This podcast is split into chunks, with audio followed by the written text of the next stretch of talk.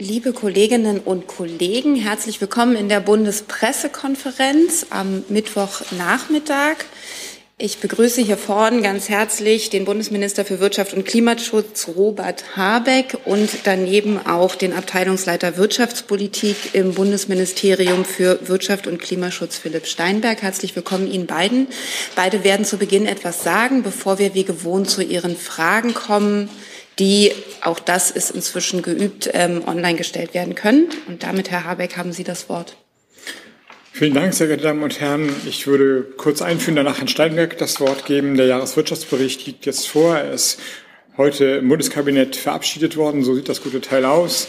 Und dann dem Ausschuss zugesendet worden. Erstmalig vor der Vorstellung hier heute, sodass die Kolleginnen im Parlament ein bisschen Zeit hatten, sich damit jedenfalls zu beschäftigen. Ähm, es gibt also schon eine erste Runde, die ich äh, gegangen bin. Die wirtschaftliche Entwicklung ist gedämpft, aber gedämpft optimistisch. Wir haben die Herbstprojektion des letzten Jahres von 4,1 Prozent auf das BIP-Wachstum dieses Jahres noch einmal reduzieren müssen auf 3,6 Prozent. Das sind die Zahlen, die wir jetzt in diesem Wirtschaftsbericht haben. Das liegt klarerweise daran, dass die Corona-Pandemie uns noch länger und mit anderen Mutationen in den Griff bekommen hat, als es eigentlich im Herbst gehofft und vorhersehbar war. Das deutet aber nicht darüber hinweg oder sollte nicht darüber hinwegdeuten, dass die deutsche Wirtschaft insgesamt sehr robust dasteht und auch die Arbeitsmärkte sehr stabil stehen. Die industrielle Produktion hat sich ausgeweitet, vor allem die Automobilbranche hat sehr gute Produktionszahlen und die Automobilbranche als Leitindustrie zieht dann ja andere industrielle, aber auch mittelständische Gewerke, die Zuliefererindustrie nach sich. Die Auftragsbücher sind prall gefüllt auch das verarbeitende Gewerbe hat, befindet sich in einer deutlich besseren Situation. Problematisch ist, wenig überraschend, der Dienstleistungsbereich, eben durch die politisch induzierten Maßnahmen, die aus der Bekämpfung der Corona-Pandemie stammen.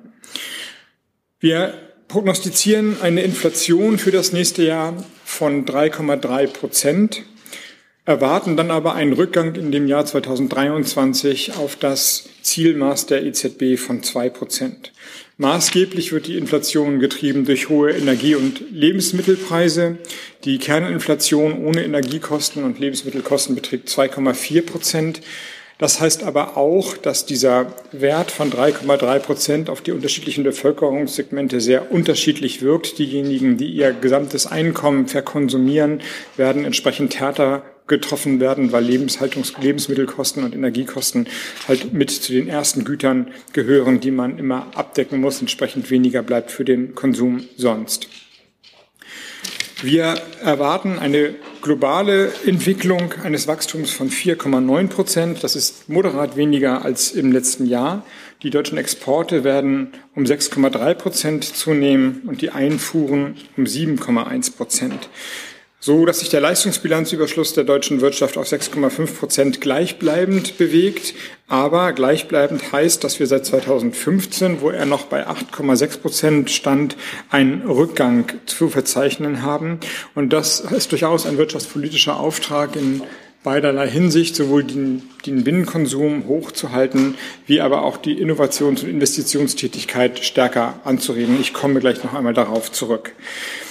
Dann wird sich das Wachstum und die wirtschaftliche Dynamik über das Jahr so verteilen, dass das erste Quartal verhaltener sein wird. Wir erwarten dann aber eine deutlich dynamischere Entwicklung über den Sommer und prognostizieren, dass wir im zweiten Quartal das Vorkrisenniveau erreichen werden. Mit diesem mit diesem Aufschwung geht eine Zunahme des privaten Konsums einher oder umgekehrt, der private Konsum wird maßgeblicher Treiber dieses Aufschwungs sein. Er wird um sechs Prozent zunehmen. Das liegt im Kern daran, dass viele Gelder zurückgehalten worden, die Ersparnisse gestiegen sind und mit der hoffentlich und äh, in dem Sinne prognostizierten Möglichkeit, irgendwann auch wieder ein normales Leben führen zu können, diese Gelder eben stärker verkonsumiert und ausgegeben werden. Entsprechend erwarten wir einen Rückgang der Arbeitslosigkeit von 5,7 Prozent auf 5,1 Prozent und eine Zunahme der Erwerbstätigkeit um 400.000 Erwerbstätige. Die Nettolöhne, den Anstieg der Nettolöhne prognostizieren wir mit 3,5 Prozent. Die deutsche Wirtschaft insgesamt braucht, obwohl sie in einer guten und stabilen Situation steht, eine Reihe von Impulsen, damit, die, damit das Investitionsklima sich auffällt. Investitionen, so kann man es ja sagen, sind Kalkulationen in die ferne Zukunft. Wenn man Geld in die Hand nimmt, will man, dass es sinnvoll eingesetzt wird, dass es eine Dividende bringt. Und bei dem sicher, unsicheren Marktumfeld sowohl mit Blick auf die Pandemie, aber auch auf die geopolitischen Krisen, die wir zu verzeichnen haben, aber auch auf eine veränderte Globalisierung braucht es einen gewissen starken staatlichen Stimuluseffekt. Neben dem Investitionsfonds, den Sie hinreichend kennen, den 60 Milliarden aus dem Klima- und Transformationsfonds, sehen wir als Regierung noch einmal die Superabschreibung vor, die degressive AFA, die Verlustrechnung, also auch den Verlustvortrag noch einmal stärker auszuweiten, die steuerlichen Forschungszulagen anzuheben und die Mitarbeiterkapitalbeteiligung. Sorgen bereitet uns in der Mittelperspektive der Fachkräftemangel, so dass wir aufpassen müssen, dass wir im Jahr 2023 nicht ein Auseinanderfallen von Produktionsmöglichkeiten und Kapital und Arbeit haben. Wir werden also darauf hinwirken müssen, dass viele Menschen ihre Potenziale hier abrufen können, beziehungsweise auch die Fachkräftezuwanderung stärker in den Blick nehmen. In diesem Zusammenhang äh, erlauben Sie mir ganz kurz auf das Kapitel, das Sonderkapitel einzugehen, das erstmalig in diesem Wirtschaftsbericht ist, wo ja verschiedene Bereiche, die klassischerweise nicht mit Wirtschaft verbunden werden, analysiert und angeschaut werden. Ich halte es für eins der äh, der weitreichendsten Kapitel in diesem Bericht, weil daraus weitergehende Folgen auf die wirtschaftspolitischen Tätigkeiten der Regierung zu ziehen sind. Es ist kein Beiwerk und kein Schmückwerk und es ist auch nicht die Idee, einen alternativen Wirtschaftsbericht zu schreiben, sondern weitere Faktoren zu identifizieren, die politische Handlungsmöglichkeiten erlauben, in diesem Fall weise ich zum Beispiel auf die Quote von Beschäftigung bei Frauen hin, die jetzt Eingang gefunden hat, die bei 77 Prozent liegt, damit deutlich unter der Beschäftigung von Männern. Wenn ich darauf hinweise, dass wir in eine Produktions Lücke reinlaufen können, dann ist das ein Hinweis dafür. Aber wir können auch sehen, dass die deutsche Wirtschaft sich äh, insgesamt in der Lage ist, sich vom Ressourcenverbrauch und vom CO2-Ausstoß zu entkoppeln. Das ist in den Grafiken ablesbar und deswegen haben wir wichtige Hinweise darauf, wie das politische Instrumentarium neu justiert und neu geschärft werden kann. Wir stellen uns das so vor, dass äh, ausgehend von diesem Sonderkapitel ein dynamischer Prozess angestoßen wird, der im Kern dazu führt, dass wir die BIP-Berechnung und die Prognosen genauer und die politischen Instrumente zielgenauer einsetzen können. Insofern ist der Jahreswirtschaftsbericht der erste, den ich ja vorstellen darf und in dem Sinne auch ein, ein, ein Rahmen dessen, wie die Wirtschaftspolitik sich entwickeln soll, ein innovativer und aus meiner Sicht starker Aufschlag für den Rahmen der nächsten vier Jahre. Und ich möchte mich bei Herrn Steinberg und den Kollegen ausdrücklich bedanken, dass es nach Regierungsübernahme nochmal möglich gewesen ist, den so neu zu verpacken. Die Vorarbeiten waren da, aber wir haben Ihnen über Weihnachten und die Neujahrstage noch viel extra Arbeit beschert, dass das so klaglos und äh, so großartig erledigt wurde, war nicht selbstverständlich. Also vielen Dank, Herr Steinberg, und ich würde mich freuen, wenn Sie noch weitere Ausführungen machen. Dann haben Sie, Herr Steinberg, das Wort. Ganz, äh, ganz herzlichen Dank auch von meiner Seite. Vielleicht nur in aller Kürze ergänzend, weil Herr Minister Habeck das angesprochen hatte, natürlich äh, die, die Frage eben der des Potenzials, äh, wie, wie hoch sind die Wachstumsmöglichkeiten einer Volkswirtschaft in der mittleren Frist. Da prognostizieren wir eben für 2022 ähm, und auch die nächsten Jahre dann ein äh, Potenzial von 1,1 Prozent. Dieses Jahr noch eine negative Output-Lücke und nächstes Jahr dann eine positive. Das hat auch eine gewisse Relevanz dann für die Frage der Schuldenbremse, weil das ja auch da den Anker hat. Zweiter Punkt nur ganz kurz, auch das hat Herr Habeck angesprochen, natürlich die Frage der Investitionen. Wir haben letztes Jahr eine Investitionsquote von 22,0 gehabt, die nach unserer äh, Prognose aufwächst auf 22,6 im nächsten Jahr. Ähm, aber da ist eben wichtig auch natürlich, dass die zusätzlichen Impulse durch den, den äh, Fonds, durch den Klima- und Transformationsfonds eben diese Dynamik noch äh, verstärken sollen und es eben da noch viel Unsicherheiten gibt und man dieses eben auch klug umsetzen muss. Vielen Dank. Danke dafür. Hi, hier ist Tyler. Ich filme das Ganze. Hier ist Thilo, ich äh, stelle dir die Fragen. Hier ist Hans, ich achte aufs Protokoll und stelle fest, wir sind unter drei. Heimliche Info nur für euch. Gar nicht so heimlich, kann man in den Infos lesen, wie man uns unterstützen kann. nämlich per PayPal oder Überweisung. Weiter geht's. Dann kommen wir zu Ihren Fragen. Da ich auch hier vorne nicht alle Namen parat habe, wäre es vielleicht schön, wenn Sie sich kurz vorstellen, wer Sie sind und für wen Sie arbeiten. Ich erinnere nochmal daran, im, im Zuge der Fairness gegenüber allen Kollegen bitte sich auf eine Frage zu beschränken, mit einer möglichen Nachfrage und auch zunächst ähm, beim Jahreswirtschaftsbericht zu bleiben. Ich sehe das bei den Online-Fragen. Es könnte auch Fragen zu anderen Themen geben, aber das bitte hinten anstellen erstmal. Und dann machen wir hier vorne in der Mitte die erste Frage. Der Kollege, der mich gerade nicht anschaut. Ja. Genau. Äh, Sebastian Heinrich vom Nachrichtenportal Watson Herbeck. Ich habe eine Frage zu äh, Menschen am Anfang des Berufslebens, die Sie ja gesondert auch im Wirtschaftsbericht erwähnen, deren Lage. Ähm, es gab ja gerade in den ersten Phasen der Pandemie erhebliche Einschränkungen in der Ausbildung, sowohl bei den, in den handwerklichen Berufen, in der Gastronomie, im Studium aber auch. Könnten Sie kurz zusammenfassen, was sich mit Ihnen an der Spitze des Bundeswirtschaftsministeriums da verändern wird mit dem Blick auf den Einstieg ins Berufsleben?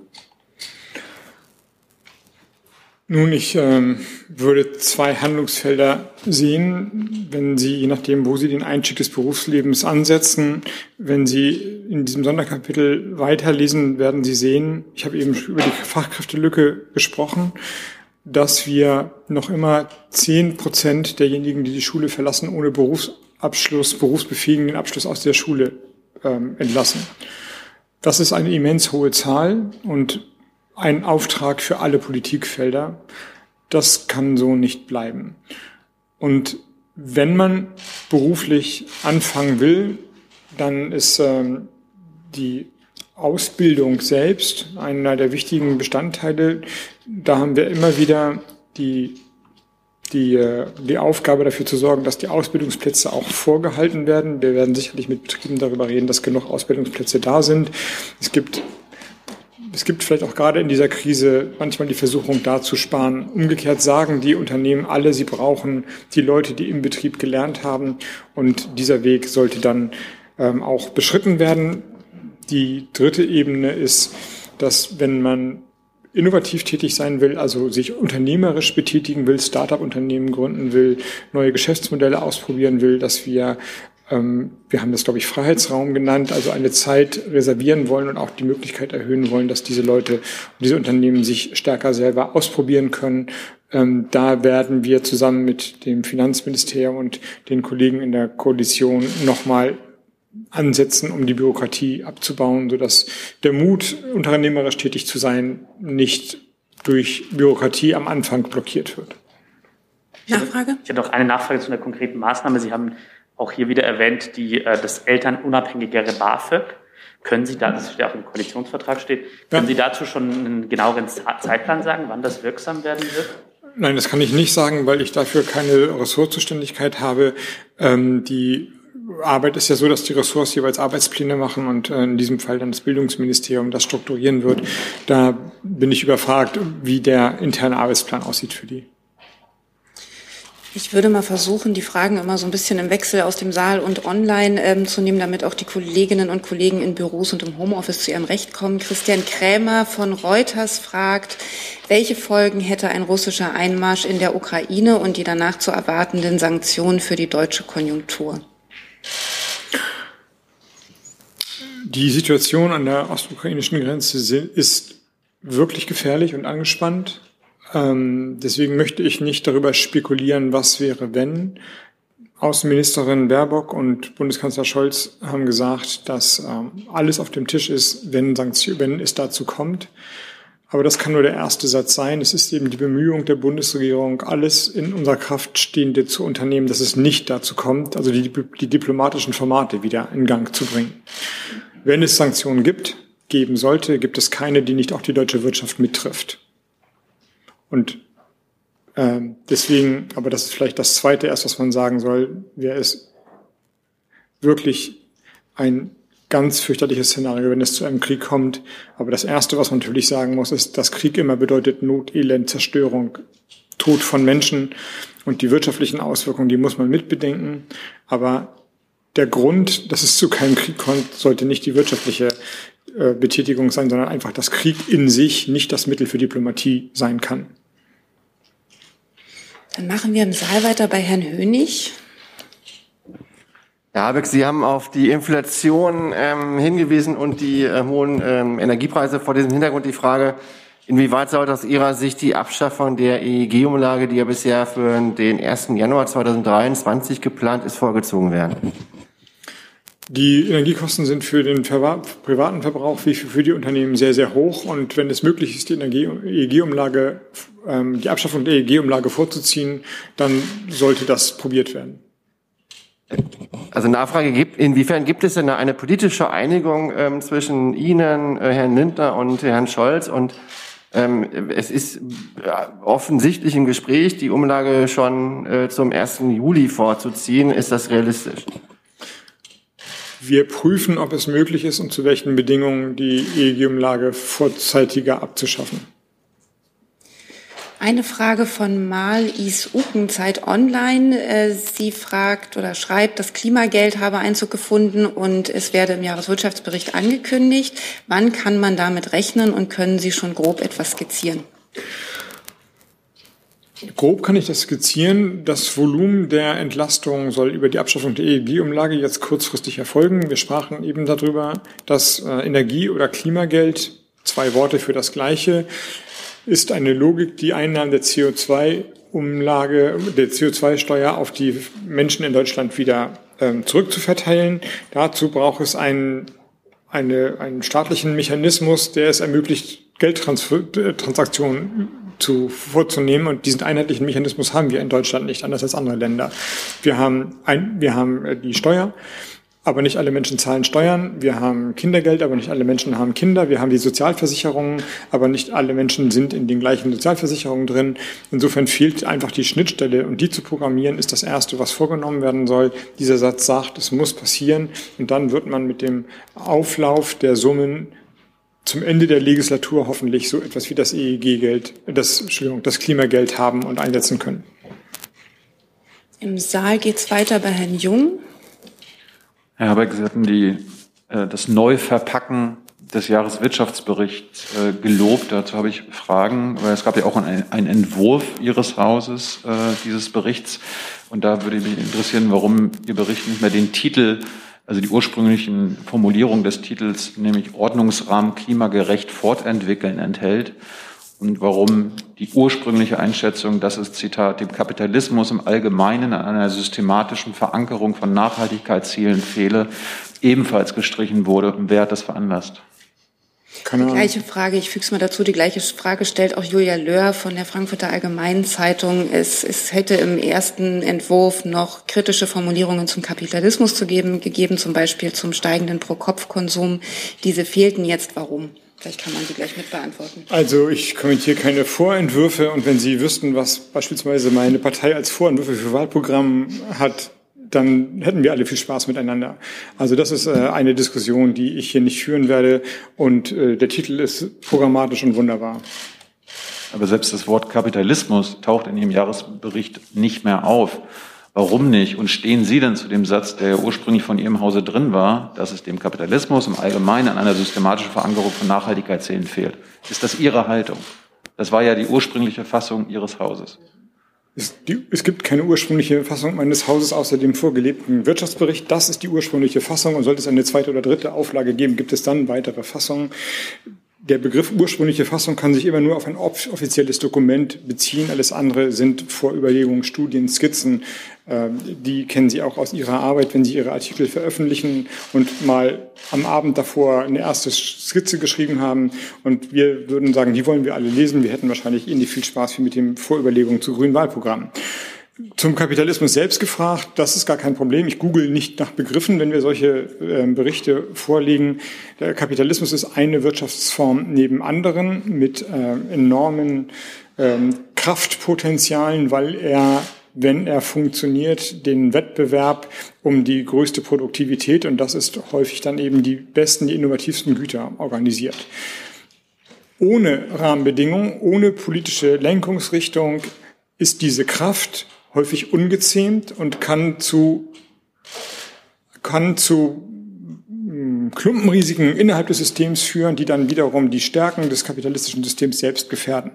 Und das ist die Idee der sozialen Marktwirtschaft, in dessen Tradition wir jetzt eine ökologisch-soziale Marktwirtschaft machen, dass man Macht breit verteilt, dass man Oligopole verhindert, dass man den Wettbewerb ermöglicht, dass man Märkte so steuert, dass sie dem volkswirtschaftlichen Interesse dienen und nicht nur dem Gewinnstreben von Einzelnen. Und deswegen ist das Instrument kapitalistischen Denkens so einzuhegen, dass es dem gesellschaftlichen Nutzen und Fromm dient, das ist lange die sozialpolitische Tradition dieser Republik gewesen, die ja maßgeblichen Einfluss auch auf den europäischen Binnenmarkt gefunden hat und ist jetzt, und jetzt ist äh, ehrlicherweise nicht äh, ab heute, sondern in den letzten Jahren zu erweitern um ökologische Kriterien, sodass wir den Markt, das Marktgeschehen, die Kreativität, den unternehmerischen Mut, den Wettbewerb, das Ringen um die beste Lösung kombiniert mit der Möglichkeit, da auch ein Geschäftsmodell rauszumachen, so einsetzen müssen, dass es den politischen, den gesellschaftlichen Zielen dient. Und ähm, wenn das gelingt, haben wir die beste Chance, es hinzubekommen. Eine Frage nehme ich da mal dazu, online gestellt von Birgit Marscher, knüpft da, glaube ich, an, vielleicht zum Teil auch schon beantwortet. Ich stelle sie trotzdem noch mal so, wie sie sie schreibt. Bedeutet die Neuausrichtung des Jahreswirtschaftsberichts, dass Sie auf Wirtschaftswachstum verzichten würden, um etwa einen geringeren CO2-Ausstoß oder auf andere Weise mehr ökologische Nachhaltigkeit zu organisieren? Nein, das wäre falsch. Es geht nicht um ein Entweder-Oder, sondern es geht darum, Wachstum und Entkoppelung von Ressourcenverbrauch beziehungsweise CO2-Einsparungen zu kombinieren. Und dass das möglich ist, gerade dass das möglich ist, zeigt der Jahreswirtschaftsbericht. Herr Steinberg zeigt mir eine Tabelle, ich halte sie noch mal kurz hoch, auf Seite 14 zu finden. Das ist die Wertschöpfung Deutschlands, der Anstieg an Wachstum und das sind die Emissionen, wie sie runtergegangen sind. Sie sehen, wie weit es auseinandergeht nicht weit genug, logischerweise, sonst würden wir nicht unter diesem großen Zeitdruck stehen, die Emissionen zu mindern, über Investitionsprogramme das Hochlaufen von klimaneutraler Technik und wirtschaftlicher Prosperität zu ermöglichen. Aber dass es möglich ist, diese breite Schere, die auseinandergeht, die sehen Sie ja. Und Wachstum, also das BIP misst die Summe von Gütern und Dienstleistungen. Das heißt, immer wenn etwas gehandelt wird, geht es in das BIP ein. Und das ist erstmal nur neutral, im Guten wie im Schlechten. Es ist neutral und kann zum Schlechten sein, weil eben auch klimaschädliche, sozial unverträgliche Geschäftsmodelle dann mit erfasst werden. Und so werden auch immer wieder neue Geschäftsmodelle mit einbezogen in das BIP. Es ist aber wiederum ähm, ein starker Faktor, auch ein starker Anreiz, weil es ja letztlich jede Form von Veränderung mitnimmt. Wenn wir also Bildung wollen, Bildung, Aufstiegs wollen, wollen, Leute kreativ werden, eine Idee haben, sie etwas verändern, dann werden sie irgendwann sich in diesem BIP wiederfinden. Zu sagen, wir verzichten auf die Idee von Wachstum, heißt irgendwann, wir verzichten auf die Idee von Fortschritt. Das kann nicht gemeint sein. Falsch wäre zu sagen, Wachstum blind, ohne Rücksicht auf die anderen Indikatoren, das ist der Selbstzweck der Wirtschaft. Das führt uns am Ende in immer größere Probleme, ökologische, soziale, aber auch ökonomische Probleme, weil dann ein Kapitalismus ungesteuert, unreguliert einfach in sich selbst äh, eine, eine in sich selbst über den Kapitalismus hinaustreibt sozusagen und dann auf einmal nur noch sehr wenige Menschen quasi wie Oligopole die Wirtschaft dominieren und steuern. Und das sieht man ja in den Ländern, wo das ähm, nicht reguliert ist, dass die nicht die stärksten ökonomischen Länder sind. Umgekehrt Kreativität zu ermöglichen, daran zu glauben, dass der eigene Beitrag etwas verändern kann, dass man darauf setzt, dass man mit seiner Idee auch ein Geschäftsumfeld schaffen kann und das Geschäftsfeld so zu lenken, dass diejenigen, die einen Beitrag für Emissionsminderung oder zum Wohlstand der Gesellschaft leisten, auch noch damit prosperieren können, das ist die richtige Idee.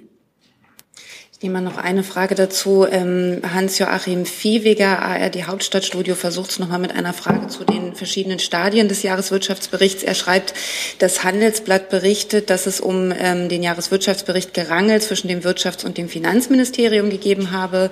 Worin lagen die unterschiedlichen Akzente zwischen den beiden Ministerien? In welchen Punkten wurde der erste Entwurf auf Bitte des Finanzministers geändert? Es gibt kein Gerangel. Ich das noch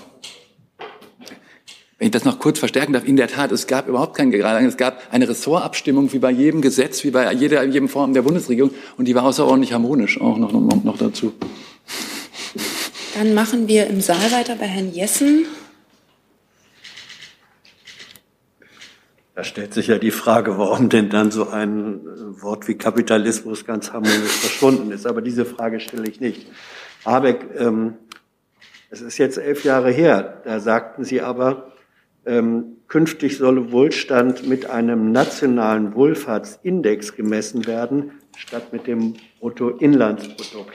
Dieser Wirtschaft, Jahreswirtschaftsbericht operiert aber wieder wesentlich mit dem Bruttoinlandsprodukt. Wo ist der Ansatz geblieben von vor elf Jahren? Gilt der nicht mehr oder hat er sich irgendwo hier versteckt? Ja, schön, dass Sie das ansprechen. In der Tat habe ich als äh, Fraktionsvorsitzender in Schleswig-Holstein, das war dann wohl 2009 bis 12, ähm, mich mit dem Thema derart beschäftigt, dass wir damals in der Opposition schon zu den Daten des Landes Schleswig-Holstein einen alternativen Bericht vorgelegt haben mit den Bordmitteln, die man soeben dann hat. Und schon da, damals, das war, würde ich sagen, der Beginn einer ähm, faktenbasierten Debatte, also nicht die Frage Wachstum ja oder nein oder Kapitalismus ja oder nein, das führt ja am Ende auch nicht weiter aus meiner Sicht, sondern Kriterien zu entwickeln, wie man den Reichtum einer Gesellschaft über das BIP hinaus bewerten kann. Das war damals mit Professor Diefenbacher ähm, aufgesetzt und ähm, hat damals einen für mein kleines Bundesland gehörigen medialen Widerhall gefunden. Seitdem, elf Jahre her, ist die Debatte ja weitergegangen. Wir haben heute äh, vorliegende Nachhaltigkeitsindikatoren, die global geeint sind. 33 davon haben wir übernommen nach den für uns relevanten Faktoren. Das heißt, in den elf Jahren ist ja eine Menge passiert. Und heute scheint es mir sinnvoller, auch ich bin klüger geworden, eine, ein nicht Alternativen aufzumachen. Also dass man sagt, hier haben wir den klassischen Wirtschaftsbericht und da haben wir den alternativen Wirtschaftsbericht, sondern die Faktoren, die wir ja sehr genau messen können und auch in ihrem Einfluss auf die Volkswirtschaft und auch auf die ökonomischen Prozesse der Volkswirtschaft messen können, zu besser zu verstehen und einzubauen in diesen Bericht. Also insofern, die Aufgabe ist die gleiche. Ich schließe im Grunde an meine jungen Jahre, halbwegs jungen Jahre an, jetzt in anderer Position.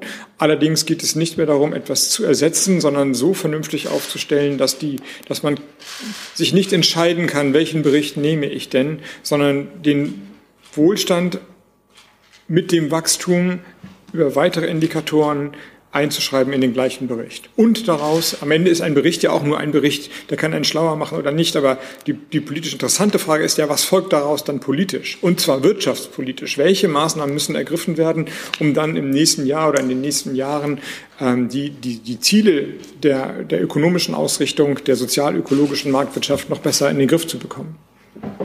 Nachfrage, die konkreteste Zahl zur Entlastung oder Milderung des weiteren Anstiegs von Energiekosten ist, wie, es gesagt, wie Sie es gesagt haben, Ausstieg aus der ähm, Finanzierung der EEG-Umlage aus den äh, Strompreisen. Ähm, wenn Sie sagen, spätestens äh, 2023 Ausstieg, was ist aus Ihrer Sicht der frühestmögliche, realistisch frühestmögliche Termin? Ist es möglich, noch zur Mitte dieses Jahres tatsächlich äh, diesen Schritt zu machen. Ich kann nur wiederholen, was ich äh, gesagt habe. Wir sind in einem Prozess und prüfen frühere Optionen. Zu dem Thema Indikatoren gibt es auch mehrere Fragen online. Die von Malte Kreuzfeld halte ich für beantwortet. Ansonsten an den Kollegen den Hinweis bitte gern nochmal melden. Aber ich nehme mal noch zwei andere, die dazu nochmal nachfragen. Nora Zaremba vom Tagesspiegel Background fragt, gibt es schon ganz konkrete Konzepte innerhalb Ihres Hauses, welche Kennzahlen das BIP ersetzen können, um die ökologische Dimension des Wirtschaftens besser abzubilden?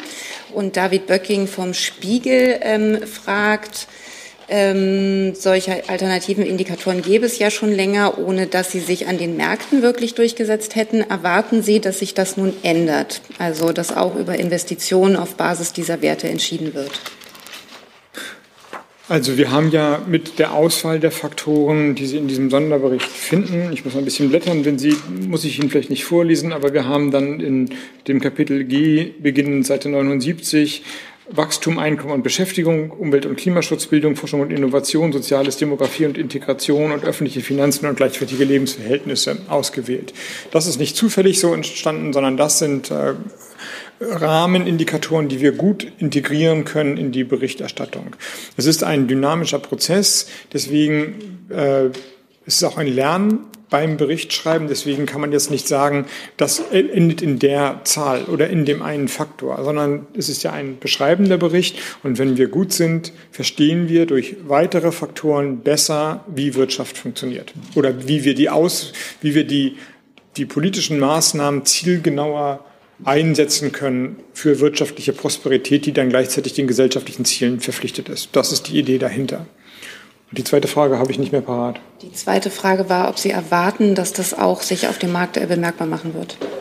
Das waren jetzt meine. Also im gewissen Sinne ist die viel besprochene Taxonomie ja eine unmittelbare Übersetzung dessen, was wir hier gerade bereden. Das ist dann ein Transparenzkriterium für die Finanzmärkte, die jetzt nicht mehr so richtig durch das Zutun der nuklearen Energie äh, der Kommission, aber die potenziell dafür sorgt, dass das Kapital in nachhaltige Anlageformen gelenkt wird. Das kann man natürlich mit jeder Form des Labelings weitermachen. Man kann ähm, die Förderkriterien für öffentliche Vergaben als Beispiel nennen, wo man Möglichkeiten hat zu steuern, die Vorgaben für öffentliche Unterstützung, die Förderprogramme, die wir in großer Zahl ja auflegen werden, ebenfalls. Und so gehen diese Überlegungen natürlich ein in, die, in das tatsächlich politische Handwerk. Es geht hier nicht um, eine, um akademisches Trockenschwimmen wenn ich das nur ganz kurz dagegen, äh, ergänzen darf, weil jedes Unternehmen hat auch eine sogenannte nicht finanzielle Berichterstattung. Da sind eben auch ganz viele andere Aspekte als die reinen Umsatz, EBITDA und sonstige Zahlen drin. Also von daher, ich weiß nicht, ob man das immer aus der Unternehmenswelt in den öffentlichen Sektor übertragen muss, aber wenn man es tun will, dann machen wir genau das, was auch schon in jedem Jahresabschluss von der Kapitalgesellschaft stattfindet. Dann machen wir im Saal weiter auf der von uns aus gesehen rechten Seite, sehr weit hinten. Nee, der Kollege mit dem Grauen, genau. Ja, Julian Olk vom Handelsblatt. Ich habe auch noch mal eine kurze Frage zu den, zu den neuen Wohlstandsindikatoren. Ähm, mit Blick auf die Konjunkturprognosen Projektionen, die Sie auch dann künftig machen werden, wie werden die denn dann konkret einfließen, die neuen Indikatoren? Also ist vorstellbar, dass nicht nur im Jahreswirtschaftsbericht diese neuen Werte auftauchen, sondern eben auch, ähm, wenn quartalsweise da Prognosen gemacht werden, dass sich das im Detail angeschaut wird und das direkten Einfluss haben wird. Vorstellbar, vorstellbar ist erstmal alles und ich bin mir sicher, dass wir die genannten Indikatoren jetzt immer wieder finden werden und insofern uns auch daran ein Stück weit messen lassen müssen. Wenn die CO2-Emissionen dauerhaft hochgehen, dann wird man das auch in diesem Wirtschaftsbericht dann wiederfinden. Also klar, die, äh, ich finde, ich, wenn ich noch einmal zum Kern des Wirtschaftsberichts zurückkommen darf, ich finde ja auch, dass dieses Kapitel, dieses Sonderkapitel interessant ist und den Horizont weitet und man auch viel zu diskutieren hat, wo überreizt man ist. Wenn man jetzt alles, was man weiß und messen kann, da reinschreibt, dann, dann äh, hilft es auch nicht weiter. Wie findet man genau die richtige Linie? Und ähm, man kann auch natürlich darüber streiten. Ich halte die Debatte eigentlich für schon entschieden, aber man kann auch darüber streiten, gehört das da überhaupt rein in diesen Jahreswirtschaftsbericht? Aber der eigentliche Punkt ist eigentlich, würde ich sagen, ein anderer, der jetzt die Tätigkeit der Bundesregierung meines Ministeriums, auch meiner Person unmittelbar betrifft. Wo steht denn die deutsche Wirtschaft nach zwei Jahren Corona-Pandemie in unsicheren Marktgeschehen? Und wie schafft man es aus diesem Marktgeschehen heraus, das, was der Wirtschaftsbericht als Zielbeschreibung vorgibt, ökologisch-soziale Marktwirtschaft als Rahmen, so zu orchestrieren, dass die Entwicklung mit großer Dynamik dahin geht. Und da sind die Zahlen interessant, finde ich, und ähm, die Zahlen, die Herr Steinberg nochmal dazu genannt hat, ebenso sehr. Wir erwarten einen Anstieg der Investitionstätigkeit, aber in einem unsicheren Marktumfeld. Und die, der Einsatz von öffentlichen Mitteln, den Klima- und Transformationsfonds, führt in der Gesamtwirksamkeit dazu, dass wir staatlicherseits bis zu 27 Prozent der Investitionstätigkeit anregen und auslösen dadurch. Damit haben wir aber auch natürlich die Aufgabe, die Programme klug einzusetzen. Es macht ja keinen Sinn, irgendwas zu bauen. Also ne, am Ende wächst die Wirtschaft auch, wenn wir Pyramiden bauen, wie es früher hieß. Brauchen wir aber nicht, das hat sich erledigt. Und dann sind wir beim Kernpolitik der Wirtschaftspolitik ähm, dieser, dieser Legislatur. Wie strukturieren und fokussieren wir die Programme so, dass die Geschäftsfelder der Zukunft erzielt werden? Und dann sind wir sehr schnell im operativen Doing. Die Projekte, die die, die Europäische Union identifiziert haben, die Projekte von strategischem Interesse, IPCIs, lösen Investitionen in Batteriezellfertigung, in Halbleiterproduktion und dann perspektivisch hoffentlich auch bald, wenn es notifiziert wird, in Wasserstofftätigkeiten aus. Wir erleben jetzt schon einen Antrag, ein Investitionsvolumen in Batterietätigkeiten in Europa wie in, auf keinem anderen Erdteil. Also die aktive Wirtschaftspolitik führt tatsächlich, dass sich hier ein Sektor aufbaut in einer äh, Geschwindigkeit und einer Dynamik, wie man es vor ein paar Jahren nicht für möglich gehalten hätte. Das führt dann zu einer in der, in der industriepolitischen strategischen Souveränität. Es führt eben aber auch zu Zukunftsbranchen, Wachstum und Beschäftigung. So, das sind jetzt die genannten Beispiele. Und Deutschland hat einen großen Anteil daran, dass also Europa jetzt das Hauptinvestitionsland für Batteriezellfertigung wird. Ich meine, das Verschlafen Europa durch Wirtschaftspolitik, durch richtige Wirtschaftspolitik und den richtigen Einsatz der Mittel, das kann man natürlich übertragen jedenfalls als Aufgabe auf andere Bereiche. Ich hatte gerade die Fragestunde im Bundestag, es ging um die Werften. Nun, ich komme aus Schleswig-Holstein, ich wohne in Flensburg, die Werften sind immer krisengeschüttelt. Wenn man weitermacht wie bisher, wird diese Branche es sehr, sehr schwer haben. Finden wir aber den strategischen Fokus, wohin der Schiffbau der Zukunft geht, wie die Antriebstechniken sein müssen, welche Schiffe wir brauchen, Wasserstoff nach Europa zu holen, welche Tankergenerationen kommen danach, wie können wir das unterstützen, finden wir möglicherweise auch den Punkt für aktive Wirtschaftspolitik. Also das, das ist der Kern des äh, politischen Handelns. Die Indikatoren helfen, den zu analysieren, aber bei aller Begeisterung, die ich selber auch habe, sich auf diesen Teil der Sonderbericht, des Sonderberichts zu stürzen. Ich bitte den eigentlichen Fokus und den eigentlichen politischen Auftrag und das Abarbeiten, und ich würde sagen, schon nach zwei Monaten im Amt, das erfolgreiche Abarbeiten dieses Auftrages nicht zu übersehen. Eine Frage online gestellt von Gernot Heller, Korrespondentenbüro Herholz. Er fragt, muss die deutsche Wirtschaft ihr Geschäftsmodell ändern, das immer wieder mit hohen Leistungsbilanzüberschüssen einhergeht und seit langem international kritisiert wird? Nein, das sehe ich anders. Ähm, ich habe ja schon darauf hingewiesen, dass der Leistungsbilanzüberschuss stabil ist in diesem Jahr, aber gesunken ist gegenüber 2015. Ähm, das kann man auch weiter interpretieren. Ich würde daraus vor allem äh, ableiten, dass die Güter, die wir außerhalb verkaufen, also sozusagen ja einen Handelsbilanzunterschuss an anderer Stelle voraussetzen, uns den Unternehmen aber auch der, dem, dem, der öffentlichen Hand, also durch die Steuereinnahmen, den Auftrag geben, an Innovationstätigkeiten nicht nachzulassen. Das Geld, das verdient wird durch Exporte, muss wieder reinvestiert werden. Und das ist die, äh, die Konsequenz daraus. Wenn die ähm, Leistungsbilanzen, ähm, wenn der Überschuss groß ist, dann äh, sollte das Geld wieder reinvestiert werden, sodass die ganze, dass, das, dass die wirtschaftliche Prosperität insgesamt nicht nachlässt. Saal geht's weiter in der Mitte.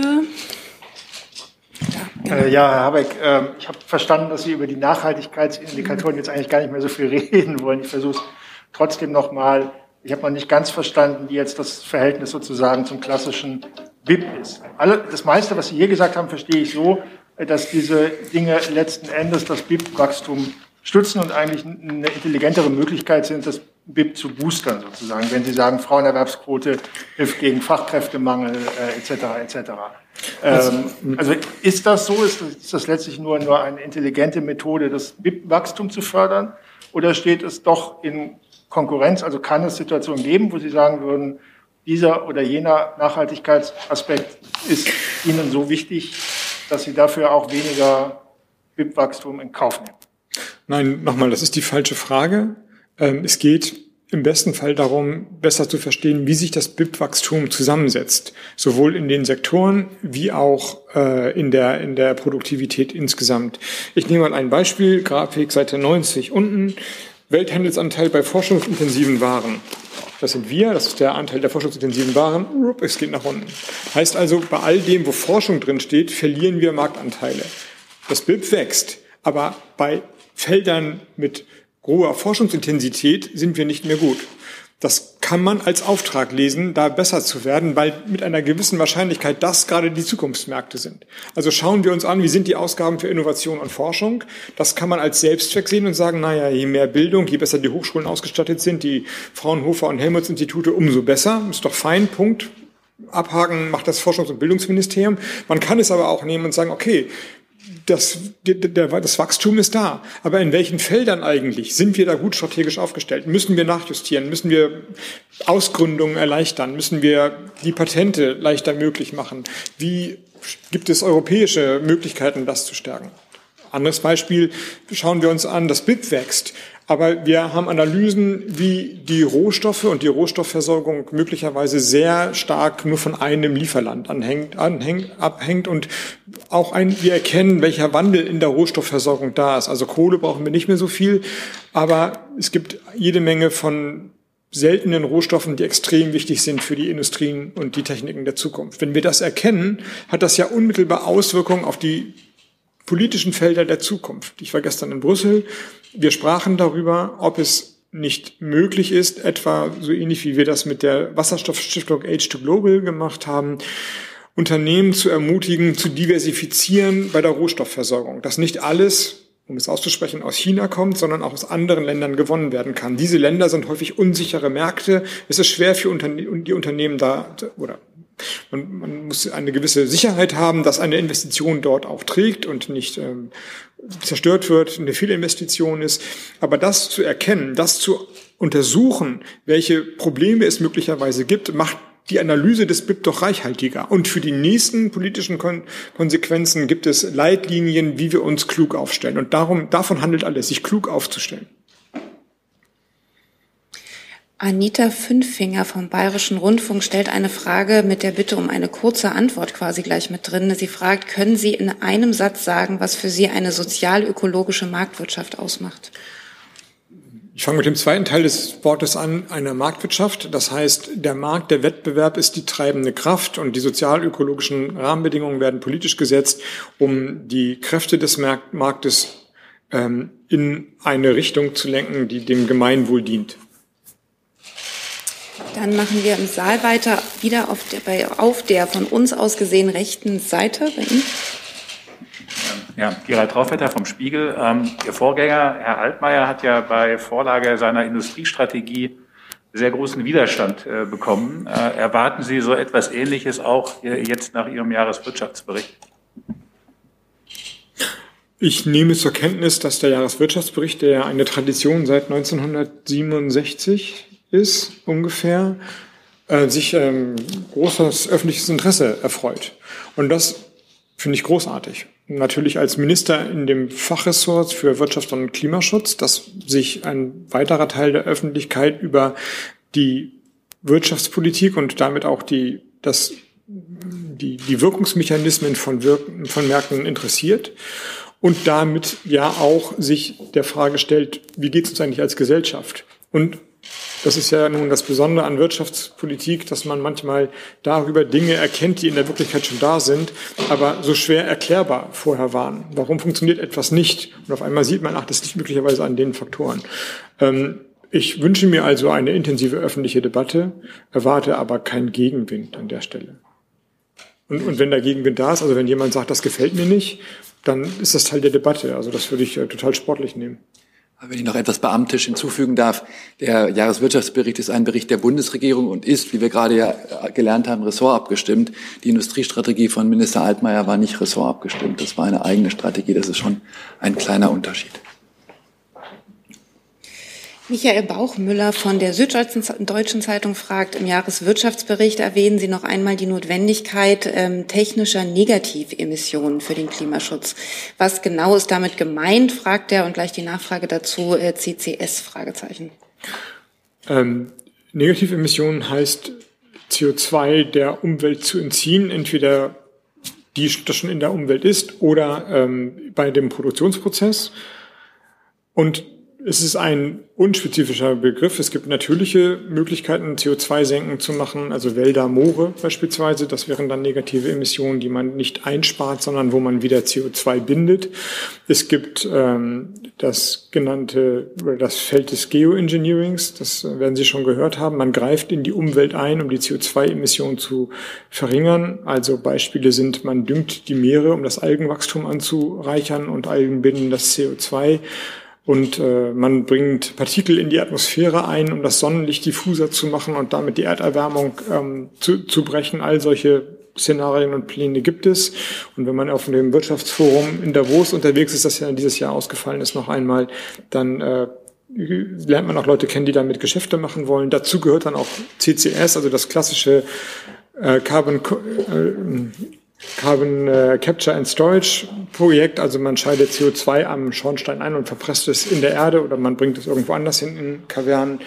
Ähm, in diesem Fall ist es einfach nur eine offene Formulierung, dass man sich damit auseinandersetzt. Wenn Sie meine persönliche Haltung hören wollen, dann finde ich diesen Bereich des Geoengineerings ähm, falsch. Ich glaube, das Letzte, was wir brauchen, ist eine Manipulation der Natur, um den menschlichen, äh, um ein Weiter so der menschlichen Gesellschaft quasi zu legitimieren. Das kann ja nur schiefgehen. Dann machen wir im Saal weiter in der Mitte, ziemlich weit hinten. Ja. Herr Münchenberg vom Deutschlandradio. Herr Habeck, Sie sagten vorhin, Sie wollten nicht spekulieren über wirtschaftliche Folgen äh, bei einer militärischen Eskalation Ukraine. Wie sieht es denn aus mit der Vorsorge bei der Energieversorgung? Sprich, wenn äh, Russland seine Gasexporte drastisch reduzieren sollte, also welche Szenarien gibt es da, welche Vorsorge? Ähm, wir haben eine Situation, wo alle Lieferverträge bedient werden. Das heißt, äh, Deutschland ist zu ungefähr 55 Prozent von russischem Gas abhängig. Ähm, in den Jahren, in den vergangenen Jahren jedenfalls. Es gibt äh, in den letzten zehn Jahren angewachsen eine Möglichkeit zu diversifizieren, weil es in Europa über 20 LNG-Terminals gibt, die jetzt auch stärker ausgelastet werden. In den Vorjahren waren sie ungefähr nur zu 30 Prozent ausgelastet. Jetzt äh, ist die Auslastung deutlich höher. Aber die Lieferverträge aus Russland werden alle erfüllt, allerdings nicht mehr über die Ukraine-Pipeline und noch sehr spärlich über die Jamal-Pipeline durch Polen hindurch.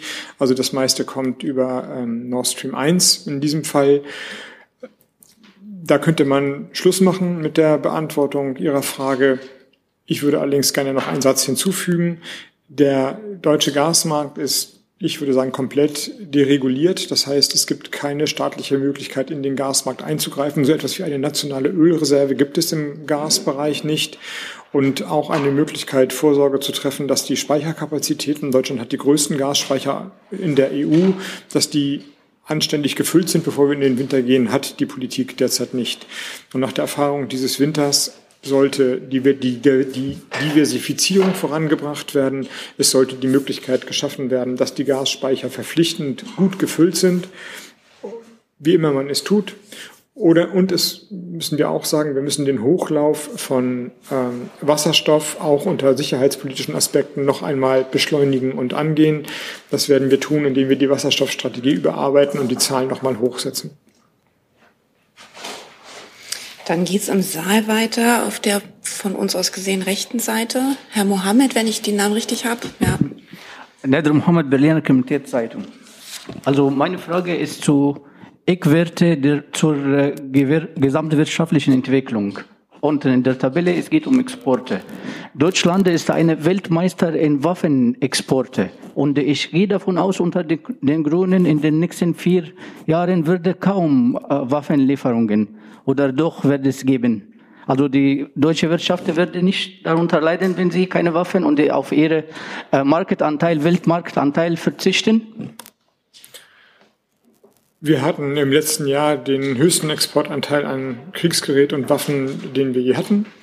Also eine Rekordsumme. Ähm, es ist fest vereinbart im Koalitionsvertrag, die, ähm, das, den, das Kriegswaffenexportgesetz nochmal neu zu fassen und neu zu justieren. Und das werden wir auch tun.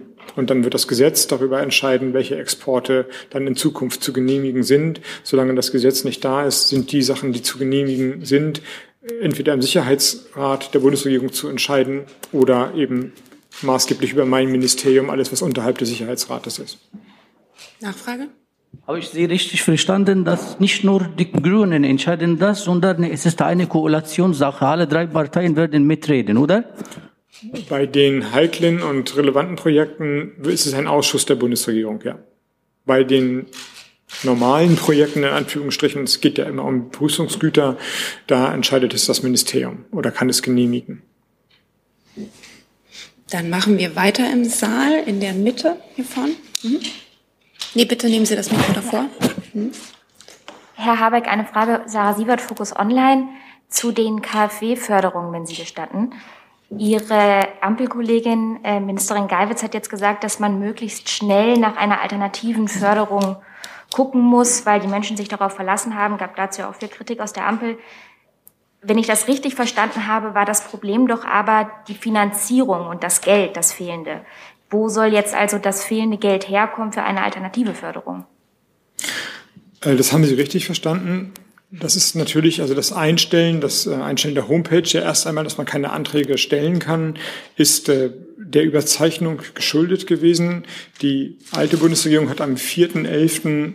angekündigt, dass die Förderung der Gebäudesanierung Ende Januar ausläuft. Das hat in der Geschichte der KfW, und die ist 74 Jahre lang, zu einem beispiellosen Boom von Anträgen geführt. Das hat dieses, diese Bank noch nicht so gesehen und dazu geführt, dass wir von Januar an bis Ende des Jahres schon ähm, einen hohen einstelligen Milliardenbetrag ausgekehrt haben.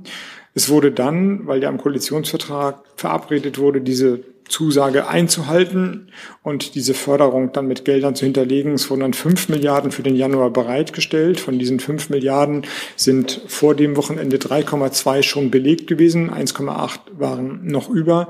Wir hatten aber da schon offene Anträge, wir, in diesem Fall die KfW, offene Anträge von 7,x Milliarden Euro. Und die Tendenz war steigend.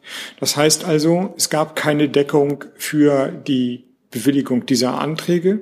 Es gab dann einen Antrag, das Programm noch einmal aufzustocken, also eine Verpflichtungsermächtigung auszustellen, die dann gesetzgeberisch, haushalterisch ermöglicht hätte, diese Anträge dann auch ähm, zu, zu bescheiden, positiv zu bescheiden. Das ist abgelehnt worden. Am 19. ist der Antrag gestellt worden, am 20.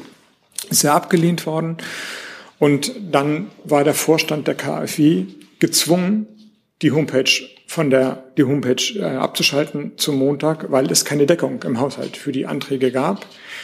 Und jetzt, und das muss man ganz klar sagen, für diejenigen, die im Vertrauen darauf geplant und gebaut haben, die möglicherweise schon Kosten produziert haben, ist es eine bittere Nachricht. Es ist ein brutales Eingreifen, das aber haushalterisch geboten ist. Der, sowohl der Vorstand der KfW wie der Wirtschafts- und Klimaschutzminister sind an Recht und Gesetz gebunden. Und wenn man kein Geld hat, das im Haushalt nicht mehr vorgesehen ist, kann man auch keine Versprechen machen, dass das Geld ausgegeben wird.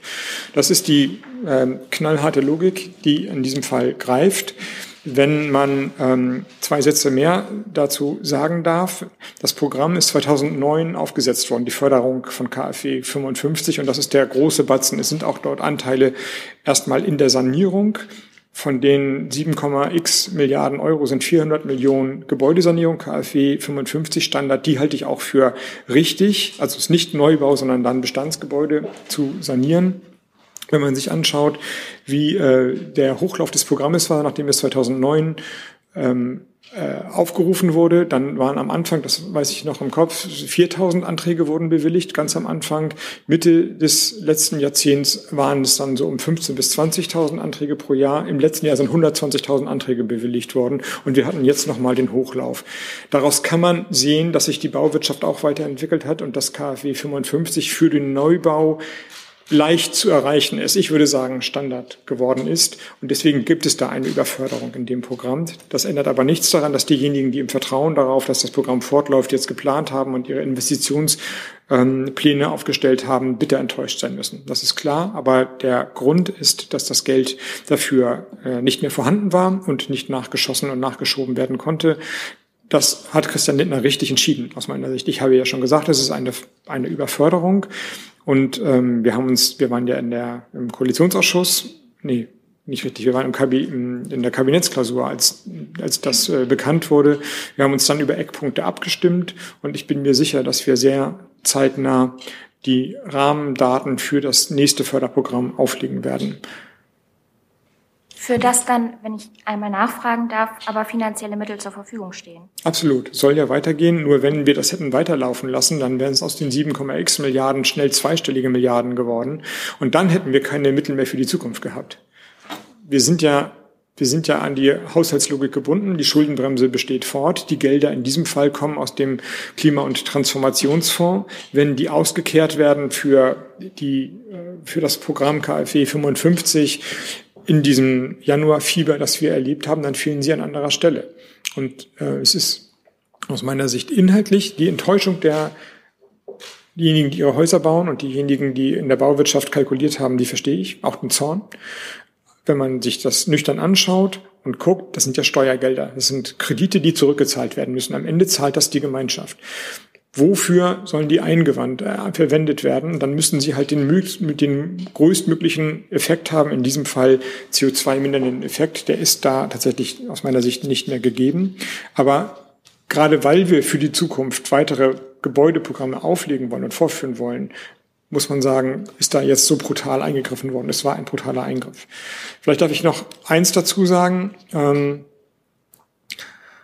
zwei Sachen würde ich gerne dazu sagen. Ähm, dass die Kritik daran, dass das eingestellt wurde, mitunter von denjenigen kommt, die gegen das Finanzinstrument dafür, nämlich den Klima- und Investitionsfonds, eine Klage einlegen wollen, ist nur begrenzt konsistent.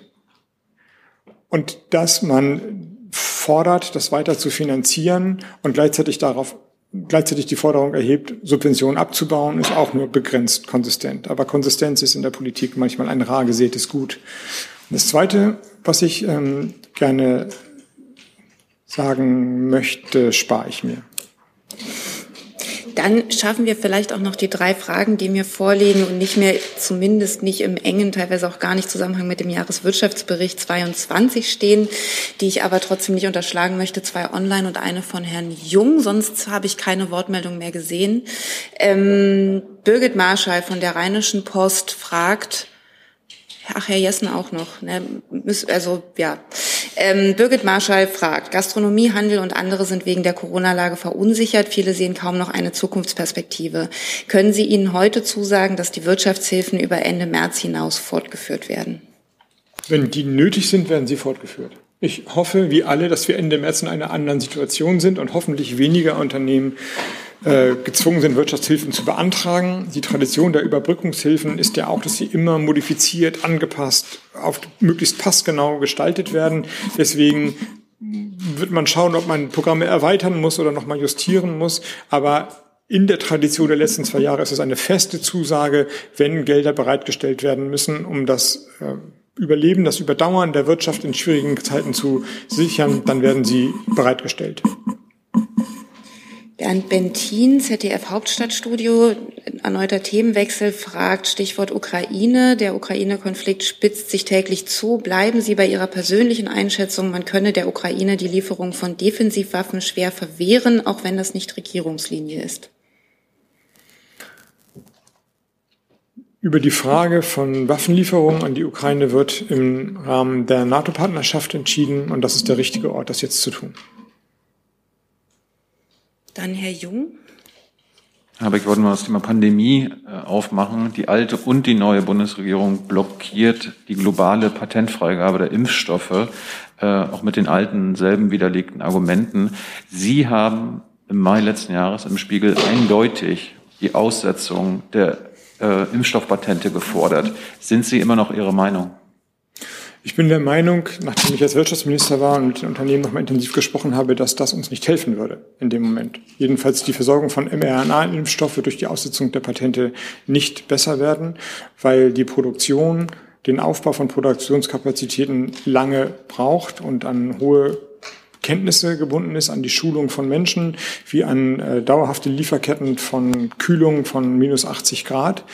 Und deswegen glaube ich, der schnellste Weg, die Versorgung von Ländern, die es nicht so dicke haben wie die reiche westliche, nordwestliche Hemisphäre, sicherzustellen, ist die Produktion zu unterstützen mit den produzierenden Unternehmen eine Verabredung zu treffen, dass für diese Länder die Impfstoffe zum Selbstkostenpreis abgegeben werden und ein Finanzinstrument zu entwickeln, diesen Selbstkostenpreis dann zu sponsern, so dass es also kein Gewinnmodell mehr ist an der Stelle. Das dürfte dann der Idee von TRIPS Waiver, also der Patentfreigabe entsprechen aber deutlich praxistauglicher sein. Und insofern ist äh, der Zugang, den ich jetzt zu den Unternehmen habe, ähm, hat zu einer zu einem Vorschlag geführt, der schneller und praxiswirksamer ist als die abstrakte Debatte im Rahmen der WTO. Basieren Sie diese Aussagen auf Ihren Gesprächen mit den Pharmakonzernen? Weil es ist ja logisch, dass die die Patentfreigabe auf keinen, auf keinen Fall wollen. Nein, die liegen, die basieren auf den Gesprächen mit den verschiedenen institutionellen Zugängen, die ich habe, also auch ich habe ja schon erwähnt, dass ich gestern in Brüssel war, äh, mit äh, anderen Wirtschaftsministerkollegen darüber gesprochen habe und ähm, der Analyse der Möglichkeiten auch in anderen Ländern. Hey Leute, der heutige Supporter dieser Sendung ist ihr alle. Und ihr alle seid die beste Unterstützung für unabhängigen, kommerzfreien Politikjournalismus auf dem Publikumsmarkt. Und darum bin ich ein Fan davon. Also ein Fan von euch. Macht weiter so. Per PayPal oder Überweisung. Danke dafür und jetzt geht's weiter. Dann Herr Jessen. Sie haben Oligopole kritisiert. Ähm, wie wollen Sie welche äh, Oligopole in Deutschland aufbrechen?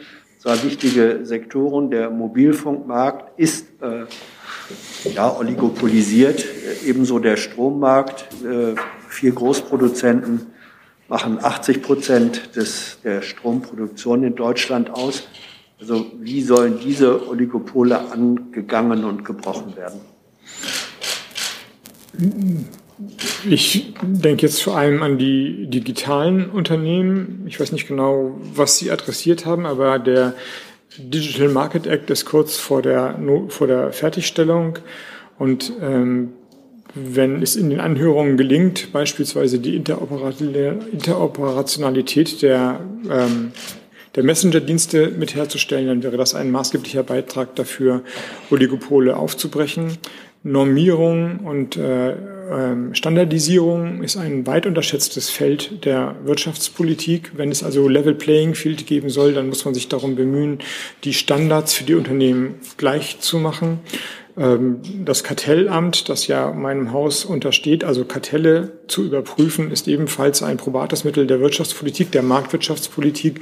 Insofern gibt es ein ganzes Arsenal von Möglichkeiten, da vorzugehen. Das klingt immer so ein bisschen verstaubt, das Kartellamt. Man denkt an Ludwig Erd und Zigarrenrauch. Und genau so ist es. Es ist ein äh, Amt, das eingeführt wurde, um Kartelle zu unterbinden. Und ähm, das noch einmal stärker auf die politische Agenda zu holen in den verschiedenen Möglichkeiten, die da sind, ist ähm, Teil der Agenda meines Hauses. Und vielleicht füge ich noch einen Satz dazu, weil wir gerade über die KfW-Förderung gesprochen haben. Wenn man mag, wenn man aus dieser Idee heraus auf Subventionen schaut, muss man noch einmal festhalten, ich wiederhole mich, ich habe es gerade eben auf eine Nachfrage im Bundestag gesagt, dass Subventionen eigentlich immer nur die Ultima Ratio der Marktwirtschaft sind.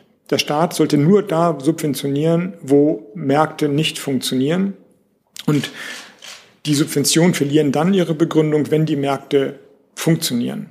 Und wenn Märkte heiß sind und man subventioniert in Märkte rein, fördert man, subventioniert man Inflation. Und dann der, der Sinn von staatlichen Subventionstätigkeiten ist, Kapazitäten aufzubauen. Dann streiten wir darüber, in welchem Bereich. Aber das ist der Sinn von Subventionstätigkeiten. Das heißt, die Marktwirtschaft Strenge Marktwirtschaft heißt, Subventionen müssen dann auch wieder verschwinden, wenn sie ihren Zweck erfüllt haben und nicht mehr neue Kapazitäten an Arbeit und Wertschöpfung schaffen, sondern nur noch überhitzte Märkte schaffen. Und es ist, äh, wenn wir über sozial-ökologische Marktwirtschaft reden, dann reden wir immer über Sozial- und Ökologie. Aber ich bitte das zweite Teil des Satzes oder des Wortes Marktwirtschaft nicht zu überhören. Wenn man das zusammenfasst, es gibt das schöne Wort aus der Gründerzeit der 1930er sozialen Marktwirtschaft vom interventionalistischen Liberalismus. Intervention des Staates, aber für freies Marktgeschehen. Das ist, glaube ich, ein ganz guter Leitbegriff für die Tätigkeit der nächsten vier Jahre. Und damit ein schöner Abschluss für die Vorstellung des Wirtschaftsberichtes. Herr Jessen hat trotzdem die Gelegenheit zu einer Nachfrage und er nutzt sie wie immer. So ein schönes ja. Schlusswort kriege ich nie wieder hin. Na, vielleicht doch ähm, weil Sie fragten, welche Oligopole denn ich hätte adressieren wollen. Äh, konkret zum Beispiel das, ähm, dass E.ON, RWE, NBW und Vattenfall 80 Prozent der Stromproduktion in Deutschland kontrollieren. Das ist ja ein Oligopol, also der nicht digitalen Art. Ähm, soll an dieses Oligopol auch rangegangen werden und wenn ja, wie? Also bei der Produktion sind die erneuerbaren Energien ja die Antwort, wenn man es gut macht. Und bei dem Verbrauch haben wir einen Markt. Das heißt, niemand ist gezwungen, bei seinem Stromversorger zu bleiben. Man kann wechseln. Und jetzt muss ich die Klammer nochmal aufmachen. Da allerdings ist ein Problem entstanden, weil viele Leute im Vertrauen darauf, dass die günstigen Angebote, die ja immer nur über Kurzfristverträge überhaupt aufrechterhalten wurden, dann auch gelten. Das ist eine Art Discounter-Angebot gewesen, wenn man so will. Und in diesen Krisenzeiten konnten die Versorger ihr Versprechen nicht halten und die Leute sind in die Grundversorgung zurückgefallen. Also in dem Fall haben wir jetzt ja kein Oligopol für die Verbraucherinnen und Verbraucher, sondern man kann sich unter einem breiten Spektrum irgendwas aussuchen aber eben nicht mit hinreichender Sicherheit. Deswegen würde ich an der Stelle jetzt die Notwendigkeit zur Überprüfung und auch zur gesetzlichen Veränderung ersehen, dass Leute nicht bedupst werden, wenn sie glauben, dann nehmen sie ein gutes Angebot Vielleicht muss man das Kleingedruckte auch mal lesen, aber macht ja niemand. Ich tue das auch nicht mehr. Und dann wundert man sich, wenn man einen, einen günstigen Strom und der, der Wechsel ist auch noch mit ein paar hundert Euro belohnt und auf einmal fällt man zurück und zahlt die drei- oder vierfache äh, Grundversorgerpreise. Das, das ist doch das Problem dieses Winters und da würde ich vor allem ansetzen. Dann ist das jetzt das Schlusswort. Ich danke, das andere war besser. ich danke Ihnen sehr fürs Kommen, auch Ihnen für die Fragen und beende die Pressekonferenz.